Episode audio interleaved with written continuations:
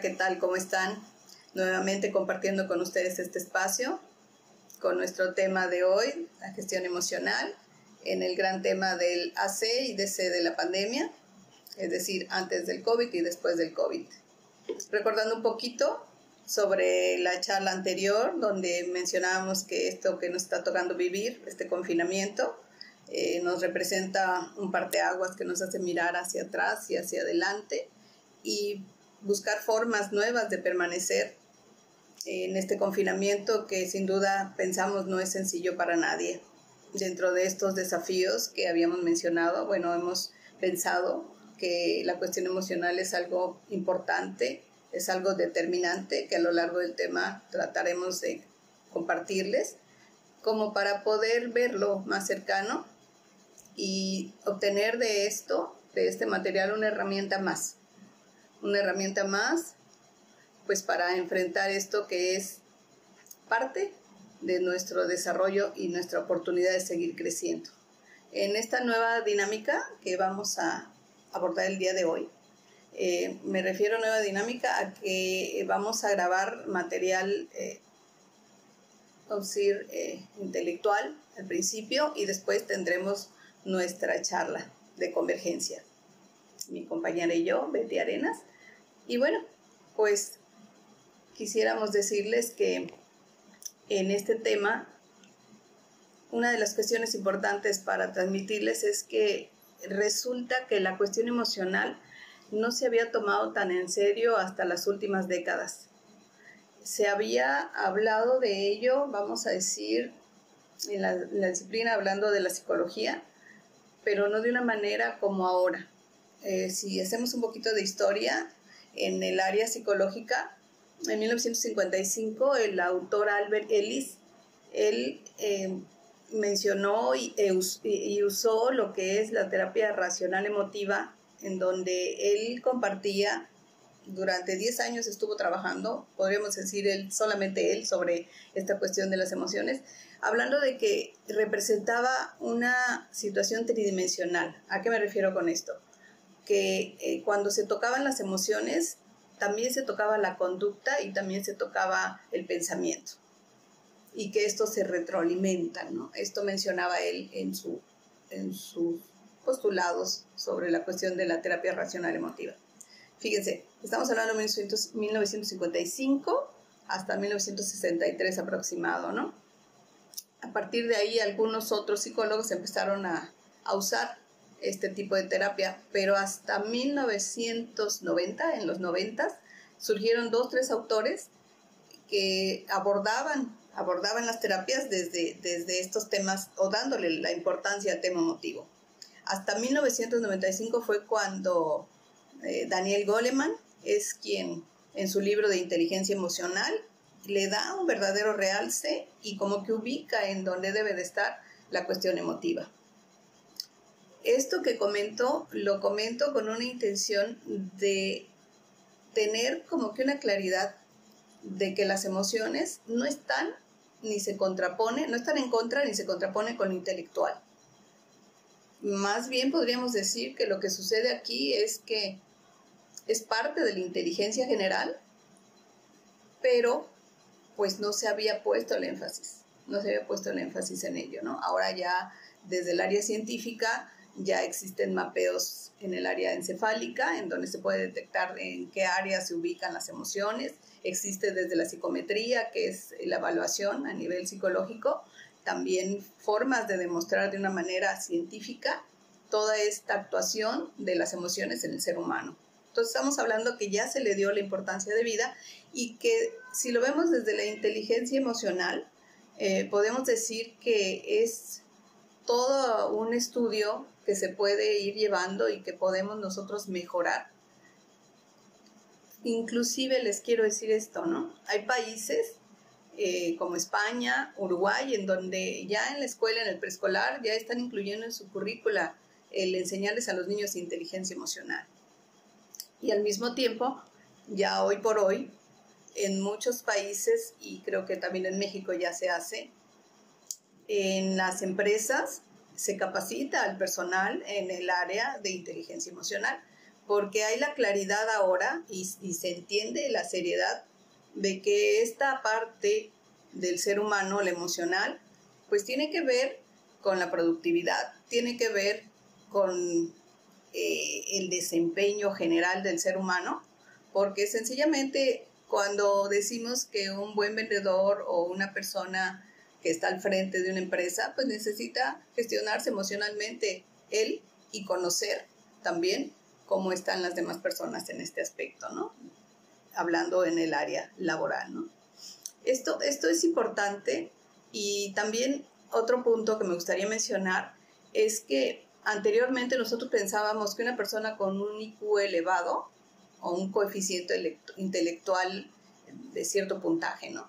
Elevado dentro de la medición de la psicología, pues eran personas que eh, por tener una capacidad de pensamiento sobresaliente y al mismo tiempo un manejo de la lógica eh, de una manera superior a los demás, pensamos que estas personas en su vida les iba mejor que a las que no tenían estas habilidades.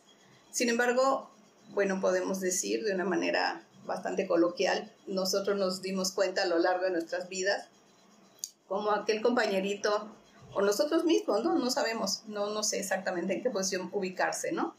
Eh, aquel que no sacaba 10, que le costaba trabajo eh, las materias, las matemáticas o toda la cuestión esta educativa, resulta que es un comerciante exitoso y no nada más me refiero a que el éxito se refiere a lo comercial, pero bueno, es una persona que tiene una vida eh, aceptable para él mismo y un éxito a nivel personal, ¿no? Porque es una concepción bastante subjetiva el éxito. Pero hemos visto eso, ¿no? Contrariamente, puedo mencionar el, el caso del ejemplo de la película de Russell Crown, no sé si ustedes lo vieron, de Mente Brillante, que es de la vida real, y, él, y ahí se toca cómo esta persona con una inteligencia totalmente sobresaliente, tanto que en la vida real este, este personaje tuvo un premio Nobel. Sin embargo, se puede observar cómo en el área emocional o psíquica, eh, pues se tuvo, se tiene grandes problemas, ¿no? Entonces, con esto, a lo que quiero llegar es que ahora ya se está dejando de darle el mayor realce a la parte intelectual. ¿Por qué? Porque en esto que les mencionaba yo en un principio del postulado de Albert Ellis, que es quien dice que tienen interacción las emociones con la conducta y el pensamiento, es una realidad, ¿no? Es una realidad que se ve reflejada en el, en, el consultorio.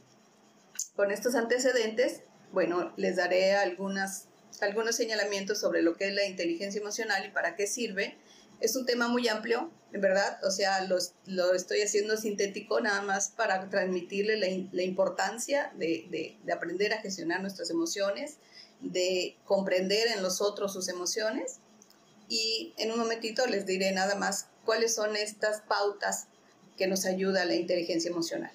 Bien, por lo importante a recalcar de la inteligencia emocional y del tema que manejamos el día de hoy, que es gestión emocional, sería eh, pues hacer notar que el autocontrol y las habilidades sociales son temas que la inteligencia emocional nos ayuda a poder mejorar en nosotros. Otra cuestión es que nos ayuda a conocer nuestras expresiones emocionales y la del otro. Eh, también nos ayuda a tener habilidades para afrontar retos y conflictos.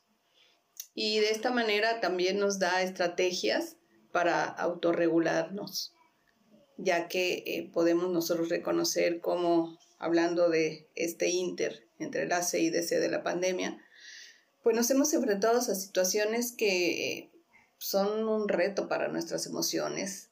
Esta novedad nos demanda aprender nuevas estrategias para poder nosotros autogestionar emociones eh, agradables, positivas, o salir de estados en los que entramos a cierto desequilibrio por todo esto que está pasando nuevo y ayudarnos también a automotivarnos. Esto es importante, aunque tiene más fondo la cuestión de la motivación, pero la inteligencia emocional eh, entra a, todas estas temáticas. Nos ayuda a mejorar la comunicación con nosotros y a comprender pues todas estas cuestiones de conflictos, ¿no? Comprendiendo en nosotros mismos con más claridad cuándo soy yo y cuándo es el otro.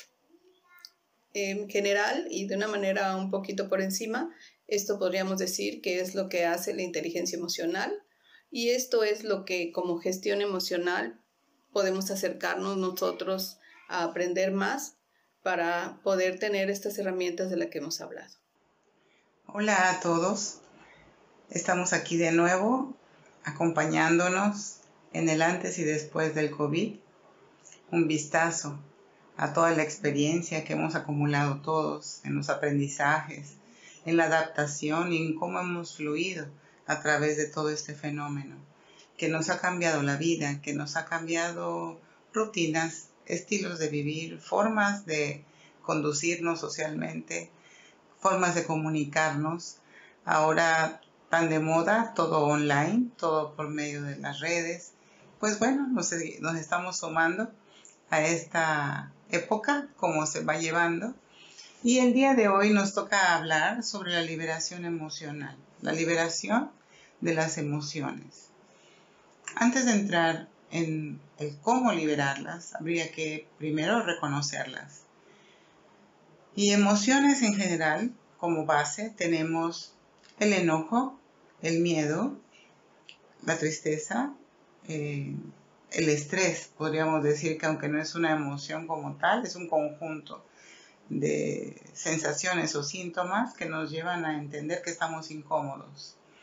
Bien, cuando hay cambios en la vida, sabemos bien que el cuerpo reacciona. Si hay cambio de temperatura, si hay un cambio de horario, si perdemos dentro de la rutina el momento de alguna actividad básica, el cuerpo lo resiente. Si son actividades que se hacen diario, el cuerpo tiene ya un patrón de cómo va siguiendo la intensidad, los ritmos, y cualquier cambio que le hagamos genera de repente una incomodidad. En este periodo tan delicado donde todos hemos estado expuestos al contagio, cuidándonos lo más que podemos, sin saber si va a funcionar o no la forma en que nos estamos cuidando. Todos hemos pasado en mayor o menor proporción por el miedo. Por el miedo a enfermar, por el miedo a morir, cuando hemos sabido de alguien muy querido o conocido que se contagió y falleció, el impacto emocional ha sido tremendo. El enojo cuando nos hemos enterado que hay personas que no se cuidan y que exponen a otros eh, si tenemos familiares en el personal médico, pues estamos muy sensibles a los cuidados que la gente se da o no, puesto porque nuestros seres queridos que trabajan al servicio de la salud, pues se ven expuestos. En general, las emociones son un lenguaje del cuerpo y del inconsciente hacia el exterior. Necesitamos tener mucha claridad, comprensión y aceptación de cómo somos, de cómo nos expresamos, de qué tan sensibles somos a algunos factores. Y en la medida de lo posible, pues ir fluyendo con estas sensaciones con mucha responsabilidad. Las emociones son válidas todas, todas sirven para algo más que para expresar la incomodidad, sirven para cuidarnos más, para guardar distancias, para colocar límites, para también encauzarnos hacia actividades o pensamientos o sensaciones que sean más placenteras. En realidad, todo lo que uno siente y todo lo que uno tiene que expresar es válido. Lo único que hay que cuidar es la afectación a terceros. En lo posible, eh, tratar de ser respetuosos con los demás y no dar por sentado que tienen que comprender, no más porque sí, que uno está alterado, enojado, triste, de mal humor, eh, incómodo. En realidad, esto habla de una gran necesidad de, de, comunicarnos más, primero con nosotros mismos, reconociendo qué es lo que estamos sintiendo, cuál es la emoción que se está apoderando del cuerpo, de dónde viene, y tratar de pensar cómo puedo liberarme de esto de manera personal antes de tener que expresarlo hacia los demás. Claro, hay momentos, circunstancias en donde uno no puede controlar. Por ejemplo, este momento que estamos viviendo, ¿no? Varios meses ya del confinamiento. en donde aunque la vida empieza a circular de nuevo, sabemos bien que tenemos que seguirnos cuidando. A nivel mundial han habido recaídas, ¿no? Han vuelto a surgir eh, los contagios de manera masiva. Así que sepamos o no sepamos de fondo cómo está la situación en el resto del mundo, hemos escuchado que por ahí se habla de que hay un nuevo brote y la lógica es que por la globalización, pues todo nos toque a todos. Tarde o temprano, a nuestro lugar donde estamos también va a llegar esa situación. Conforme más se active de nuevo la economía, se activen eh, las personas en sus trabajos, en sus actividades, pues es lógico. Al haber mayor contacto humano hay más posibilidades de un contagio. Bien, en una circunstancia como esta, en donde no podemos controlar porque esto es algo masivo, necesitamos entender cómo nos sentimos. Si estamos preocupados, si estamos estables, si lo hemos tomado con calma, si ha funcionado la forma en que nos hemos cuidado. En general, todo es una serie de antecedentes, de, observaciones, de estadísticas personales que nos llevan a concluir que estamos a salvo o no. Dentro de este parámetro, entonces, estar estresados, estar enojados, estar tristes, estar hartos de tanto encierro, estar necesitando ver a personas que nos caen muy bien o que queremos mucho y que no hemos visitado por muchos meses ya, ya hay una sensación de extrañar y junto con extrañar a las personas queridas, hay una sensación de no, es justo, ya, ya quiero volver a mi vida normal, ¿no? Y entonces pensamos cómo va a ser la nueva normalidad. En realidad, todos estamos en desconcierto, sospechando que esto continúa varios meses más. Sin embargo, eh, las actividades económicas se van imponiendo y vamos activándonos, eh, reiniciando eh, actividades que han sido parte de nuestra vida. ¿Cómo liberar las emociones? De entrada, mientras uno va reconociendo la emoción, uno va experimentando incomodidades físicas y necesitamos tener drenajes que ayuden a que ese cúmulo de emociones se liberen y podamos estar adaptados al medio ambiente o a las condiciones cotidianas de una manera más amable. Mecanismos de drenaje o formas de liberar la emoción, existen muchísimas, El deporte, la actividad física. Mucha gente hace bastante ejercicio, va a los gimnasios o ya montó en casa un gimnasio individual para poder sudar, para poder entrar en calor con el cuerpo y esto ayudarle a drenar. De entrada sí, eh, la activación física, al elevar la temperatura del cuerpo, al agitar la respiración, va a ayudar que a través de una respiración más rápida, a través de la sudoración, la hidratación, el cuerpo cambie de sensaciones.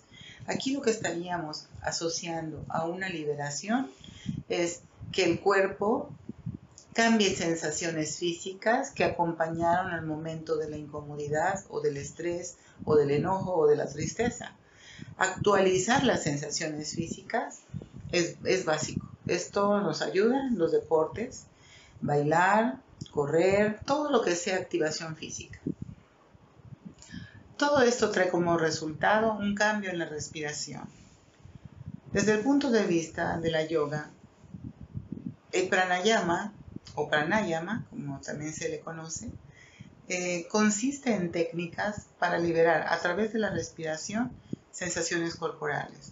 Podemos hacer respiraciones agitadas, muy rápidas o muy lentas.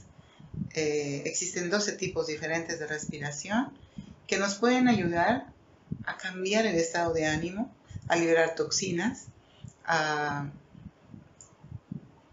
cambiar la sensación y el pensamiento asociado y con esto hacer como una pausa entre lo que estaba afectando y lo que queremos generar. Siempre dentro de la yoga tenemos la opción de la meditación, que sería quedarnos quietos, observando un punto fijo, en la pared o con los ojos cerrados, eh, manteniendo la respiración rítmica con pensamientos suaves que van pasando. Estar en un estado meditativo o buscar la meditación por al menos 25 minutos ayuda muchísimo a cambiar la sensación del cuerpo. Al estar sentados en posición de meditación, con la espalda recta, la mirada fija en un punto o los ojos cerrados, escuchamos nuestra propia respiración y al cabo de los minutos esto va generando como una gran pausa entre todo lo que pasaba en el exterior y lo que deseamos generar.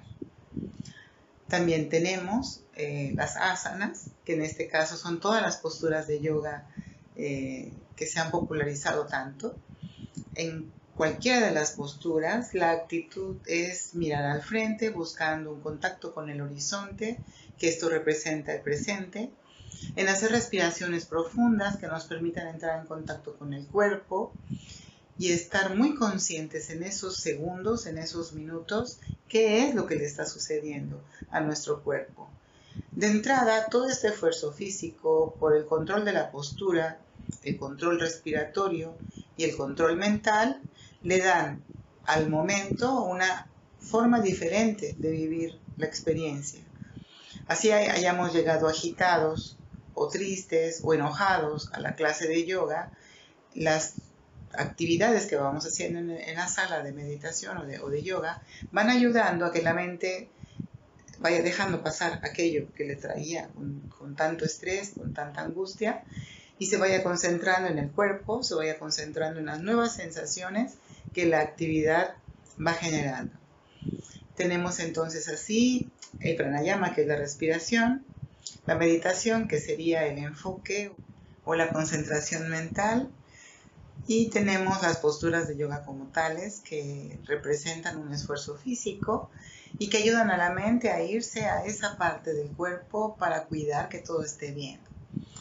Tenemos también la opción de relajamiento consciente, que sería estar tumbados en un tapete o en la cama, si fuera necesario, eh, y sin mover, sin articular ni un solo movimiento, solo respirar por 15 minutos observando la respiración, mandando señales a cada parte del cuerpo de relajarse. El relajamiento consciente consiste en observar al cuerpo de manera pasiva y no permitir que los pensamientos le lleven a otro lugar. Si la mente va hacia otro lugar, la hacemos volver suavemente y seguimos dando instrucciones al cuerpo de que se vaya relajando. Está también eh, el pratyahara, le llamamos, dentro de la yoga, que es el contacto con, con tu emoción, el contacto con lo que tú estás experimentando en este momento y a través de la concentración, el contacto con todas las sensaciones del cuerpo, la atención a todos los sensores, poder llegar al núcleo de esa sensación, al origen de esa situación emocional. El pratyahara es el control, no supresión, de las sensaciones corporales que dan paso a emociones. Entonces acostumbramos dentro de la tradición del yoga a bañarnos con el agua a la temperatura ambiente, o sea, no usamos calentador, si hay mucho calor y el agua sale caliente, eso es correcto porque el cuerpo se adapta a la realidad. Si hay mucho frío, lo mismo. No calentamos el agua. Eh, trabajamos con el medio ambiente al natural. Si hay mucho calor, si hay mucho fresco, si nos cubrimos o si nos descubrimos con ropas más delgadas, pero tratamos de no someternos a formas artificiales de manejar el cuerpo y sus sensaciones sino de estar en contacto real con la temperatura, con la condición. Más que una aceptación ciega a lo que nos rodea, es un contacto con lo que nos rodea, de una manera natural, buscando que al revisar lo cómodo o incómodo que está el cuerpo, podamos en combinación con la meditación, con el relajamiento, con las posturas o el pranayama, tener un total contacto con el exterior y un total contacto con el interior.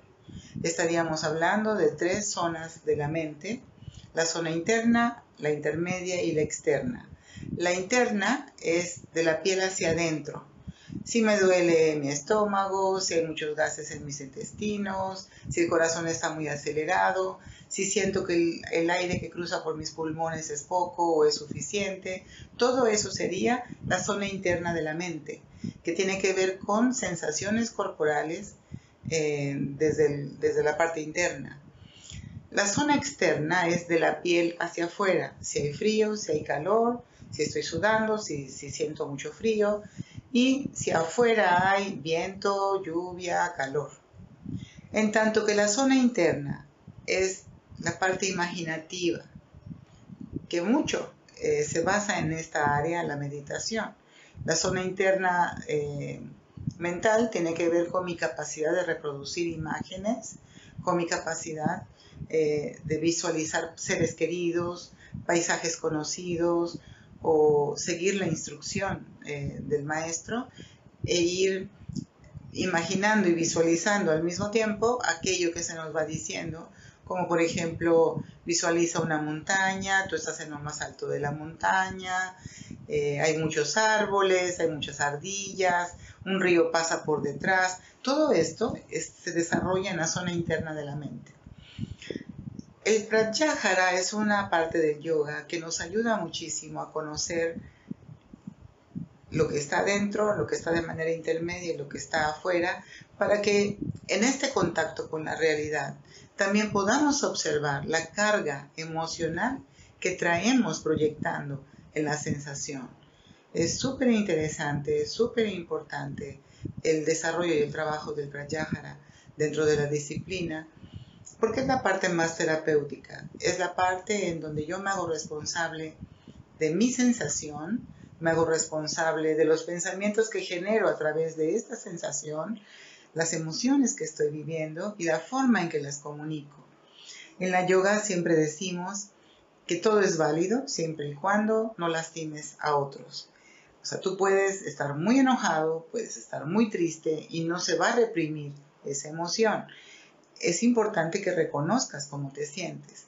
Lo único es tratar en lo posible que en la convivencia con otros tú puedas eh, no afectarlos, puedas incluso tener la capacidad de decir, disculpen si me ven un poco serio, ahora estoy un poco estresado.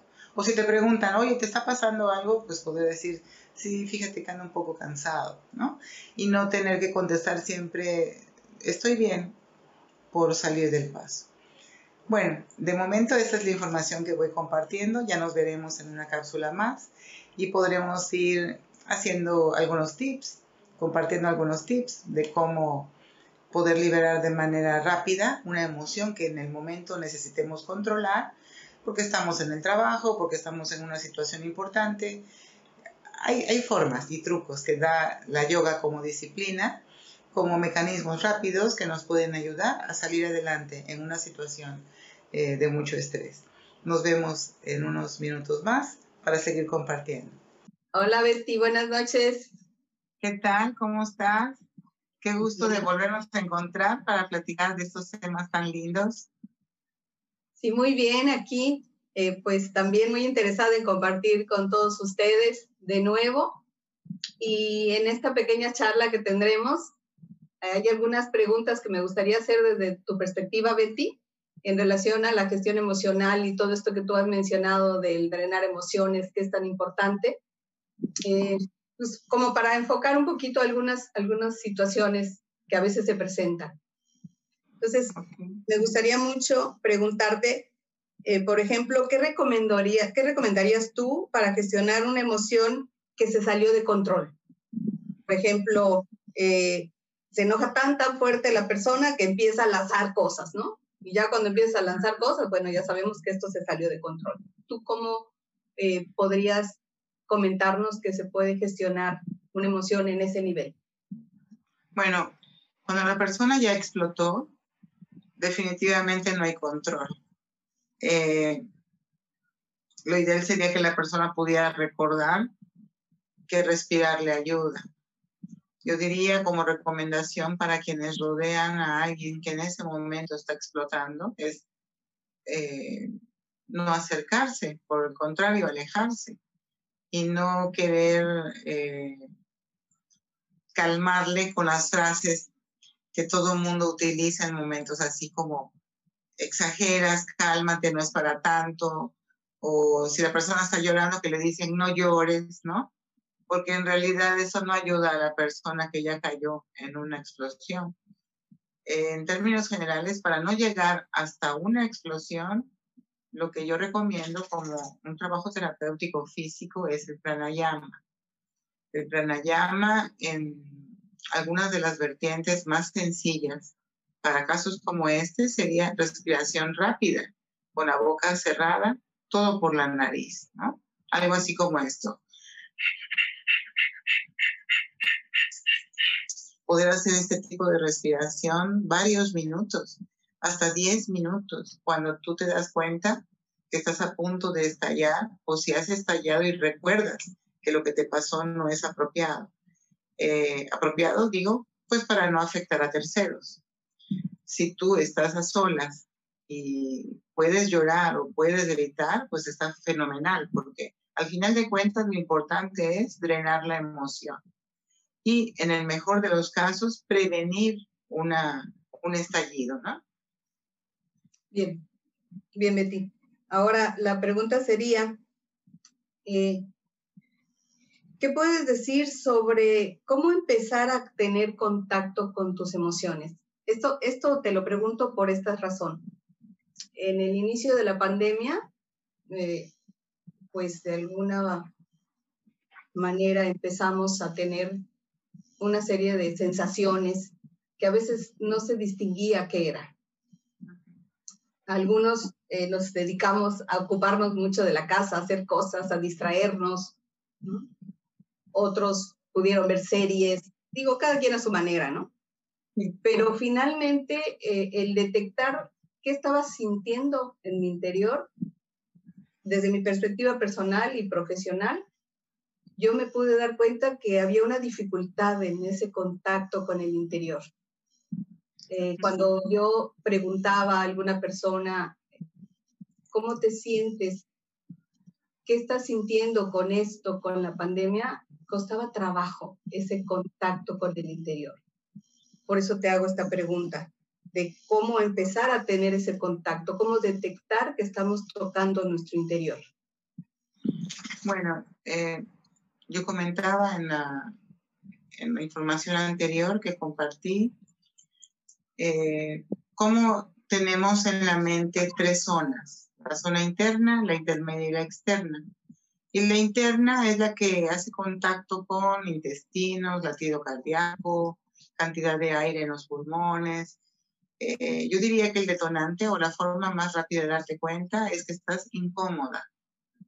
Todavía no tienes nombre, todavía no le puedes decir estrés, tristeza, enojo, pero hay una pérdida del confort o pérdida de la comodidad.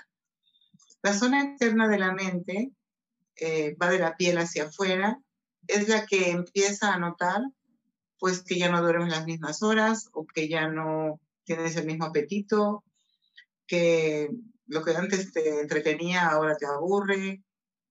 En general, lo primero que hay que hacer es observar si hay comodidad o incomodidad, diría yo. Antes de llegar a identificar una emoción, es revisar el cuerpo, y el cuerpo empieza a mostrar achaques, síntomas, eh, tendencias, a sudar mucho o enfriarse, hay mareos, dolor de cabeza, empiezan a venir una serie de síntomas que pueden ser no lógicos para lo que está pasando, pero no solo eso, sino también como inesperados. Entonces, cuando alguien tiene síntomas raros o sensaciones raras en el cuerpo, yo pienso que ahí ya es un primer llamado de atención que necesitamos observar, tratar de remediar de manera básica lo, elemental, como sería si tengo sed, bebo líquidos, si tengo calor me refresco, si tengo frío busco calor, si tengo hambre como. Y enseguida tratar de, de darme cuenta si esto está pasando como algo ordinario o algo extraordinario. Y ahí ya, una vez que detecté cuál es la situación física, pues, ¿qué se está moviendo internamente? Puede ser que vengan recuerdos que hacía mucho tiempo que no tenía. Puede ser que tenga yo como suspiros o sensaciones de tristeza sin tener una causa aparente, ¿no? Bueno, a todos nos ha pasado. Eh, yo creo que muy generalizado fue que mucha gente empezó a tener insomnio, por ejemplo, ¿no? Sí, sí. Ahora en esta contingencia. Y pues dices, yo siempre dormía bien, no sé qué me pasa, ahora estoy despertando diario a las 3 de la mañana y tardo en dormir, ¿no? Bueno, sin duda el cuerpo está reaccionando a los fenómenos externos del encierro, no ver a personas queridas, no hacer actividades que nos gustan, y empieza a estresarse el sistema, el sistema nervioso. Entonces por ahí empezaría yo, ¿no? Por los síntomas, los achaques, las características nuevas en el cuerpo. Ok, ok. Ahorita que lo estás mencionando, se me ocurre preguntarte, eh, cuando hablamos de contacto con las emociones, cuando es una emoción, vamos a decir, agradable. Eh, me ha tocado personas que les cuesta, tener les cuesta trabajo tener el contacto con esa emoción, porque ahorita estás hablando de síntomas, incomodidades, pero a veces hasta el tener contacto con la alegría, con el entusiasmo, eh, a veces la euforia, a veces hasta esto cuesta trabajo. ¿Qué, ¿Qué me puedes comentar? Pues es que desde muy niños venimos programados y venimos reforzados por el aplauso tipo aprobación o la desaprobación de los adultos, ¿no?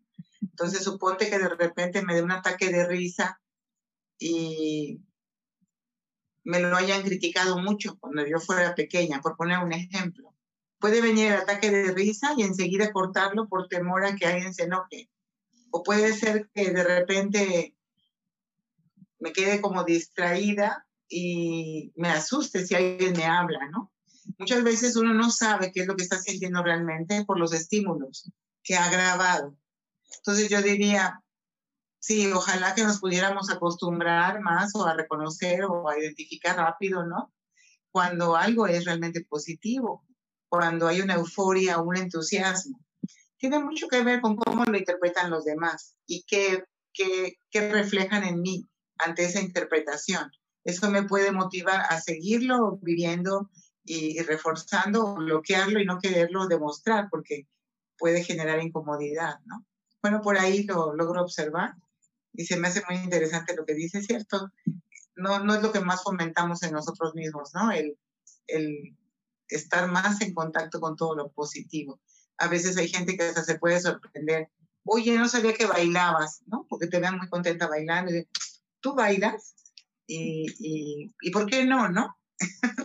bueno, es mi punto de vista. Ok, de ti. Bien.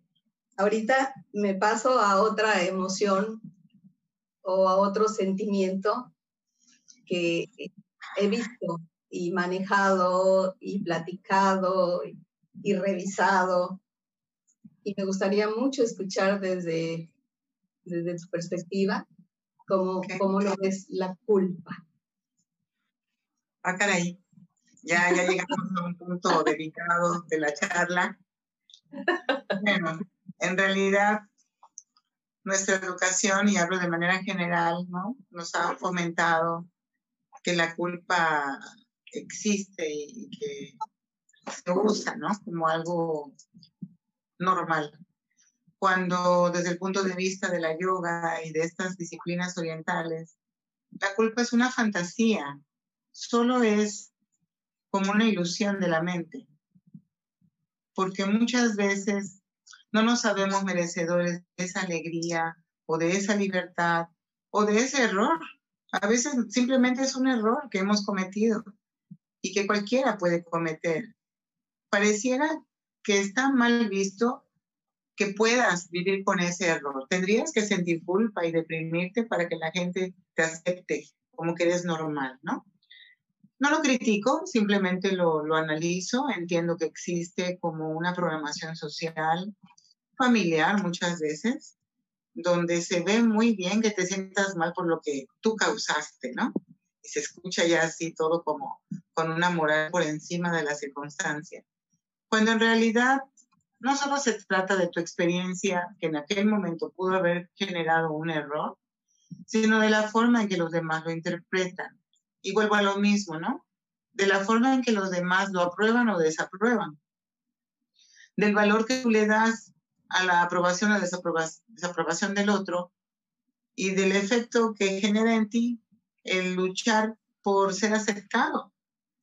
Cuando estás a solas y te sientes mejor y dices, no, no, espérenme, pues esto me pasó, no fue mi intención, lo siento mucho. La vida sigue, o sea, la vida tiene que continuar y necesitamos para evolucionar asumir que también cometemos errores y que no necesitamos cargar la culpa. Sin embargo, pues es muy popular la culpa y está socialmente aceptada. Necesitamos liberarnos de ella. Así sería un poco más fácil, digo yo, hacer contacto con lo que realmente estoy sintiendo y lograr drenar mis emociones sabiendo que merezco sentirme feliz.